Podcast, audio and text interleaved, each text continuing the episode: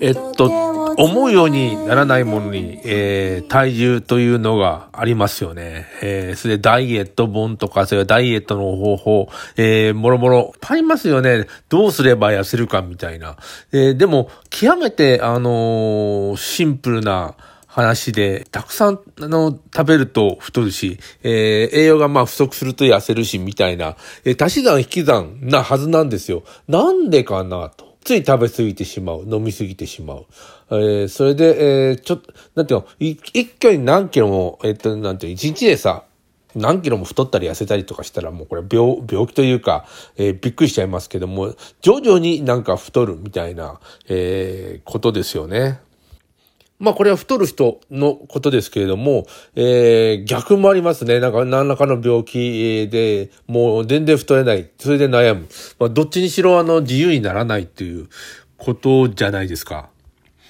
あの、岡田斗司夫さんというオタキングの人が、えレコーディングダイエットというのをやってて、まあ、あの、なんていうかな、頭の中に、で、えー、計算しながら、まあ、毎日つけていく。ね。あの、ノート、ノートというか、どだ、な、どんだけ食べたか、それから、えー、っと、今日は何キロか、えー、もろもろ、えー、まあ、レコーディングしていくと自然に痩せるみたいな。いやー、それね、めんどくさいです。あの、そんなこと毎日やってたらめんどくさい。だから、やれたって、えっと、まあ頑張っても1年、2年、3, 3年まで、なかなか習慣にならないんだよね。こういうことって。えーでもね、あの、このレコーディングダイエット結構、あの、有効で、もう一生有効かというとそうでもないんだけど、まあ今は有効で、えー、これをやってるうちはね、だから何かを達成するまではこれを、この方法を使うっていうのは、まあいいんじゃないかなと思って、思ってるんですよ。で、えー、岡田敏夫さん自体、えー、なんていうかな、あの、レコーディングダイエットをやってる時は、体重が割とね、自分の思い通りになってるんだけど、もうやめた途端、あやめちゃうんだよね、やっぱりね。やめた途端また元通りになってしまう。まあ、あの、ものすごく今太ってはいませんけど、まあ大体、あの、太り気味になってしまうみたいな、ね、あんなに痩せてたのにね。ということは何か、えー、これの欠点がやっぱあるんですよね。ずっと長く続けることができない。うん。でも、あの、目標達成するまでこれの方法は有効だというふうに、えー、思っていますね。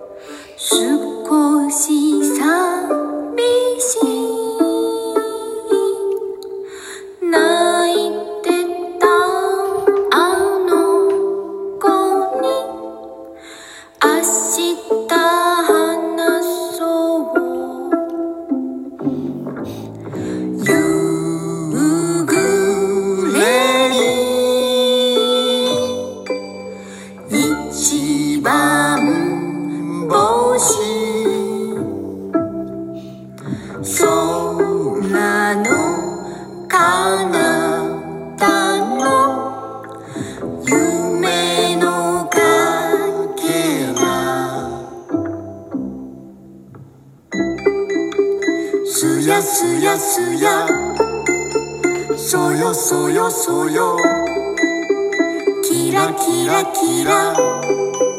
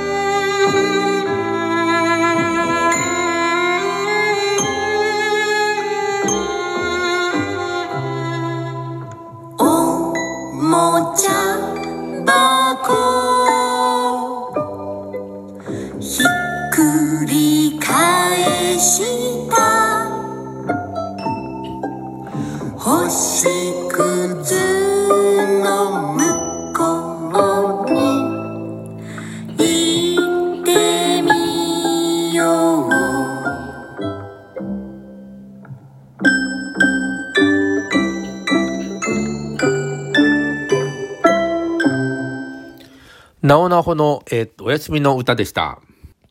このダイエットをやるのにも、このレコーディング、えー、と言って、あの、自分の体重をつけたり、毎日毎日何を食べたとかつけて、その目標を、なんていうの？あの、決めてやるっていうのは、どうも有効らしいということは分かり、分かっわかりました。あの、やってる、俺、ちゃんと真面目にやってるときはね、えー体重が減ってったりするんですよ。で、えーやめた途端また元に戻るみたいなことはやっぱりある。これでずっとやんなきゃダメなんだよね。ということは、なんか人間、なんか年を取ってくると本能的に脂肪を溜め込んだりして、えっと、ま、体を守ろうみたいなことがあるんじゃないかというふうにはなんか思っております。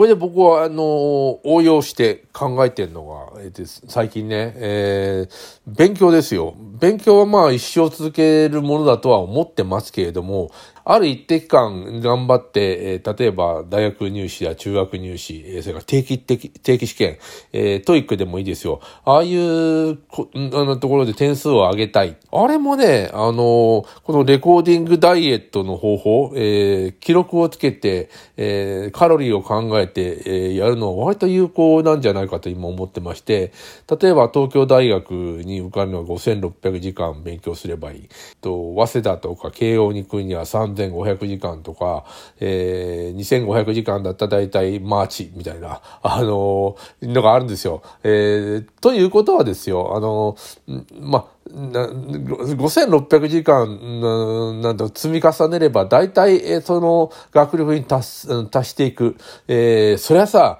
やり方は当然あるです。このレコーディングダイエットだってやり方があるんですよ。あの、食べるものとかもななんか工夫しながらずっとやっていきましょうみたいなことなんですね。で、えー5600時間漢字ばっかりやって、漢字の勉強ばっかりやってたら、えー受からないですね。で、えーそれをどう配分して、しかも、あの、何を、えーっと、するか、え理系もあるし、文系もありますよね。で、それを、あの、配分を考えて、まあ、目標の体重、要するに目標の学力になればいい。で、あの、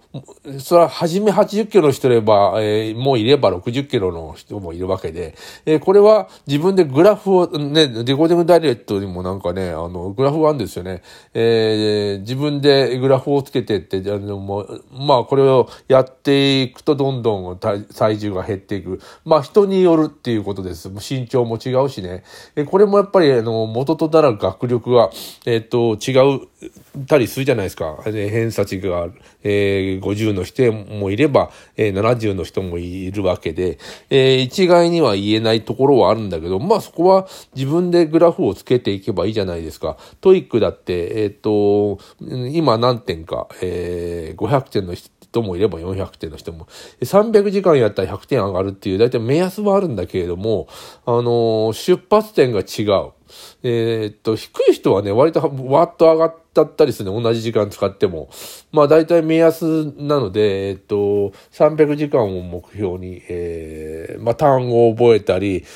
えー文法や文章を覚え、まあ、なんかね、あれ、なんていうかな、 TOEIC の勉強は独特で、えー出るもんが大体決まってるんで、もう、あの、それを、あの、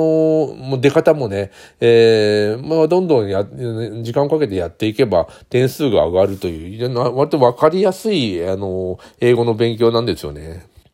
他にもなんかあの、まあ、英語の点数を上げたいという以外にも、あの、定期テスト、えー中学の定期テストですね。一、あの、一科目10時間ぐらいやったら、だいたい9割から100、あの、100点取れてしまうみたいなことが、えーありまして、科目10時間だと、えーで5科目やるには50時間かかるわけで、えー一晩じゃ無理ですよね。24時間。もう、ま、マキシムにやっても。だから、まあ、1週間、2週間かね、ぐらいかけてやれば、だいたいあともうやることなくなるんですよ。で、えー10時間って言うけれども、最後はね、ほんとつまらない。もうね、このば、もうバカバカしくなってくるんですよね。で、あの、なんでこんな、こあのこんなことまでやんなきゃダメだろう、みたいなことになって、そのバカバカしくなったあたりで、またしっかり言うと、えー100点取れるんですよ。100点って結構バカバカしくて。えーでもまあ、ね、数学とか理科とか社会とか、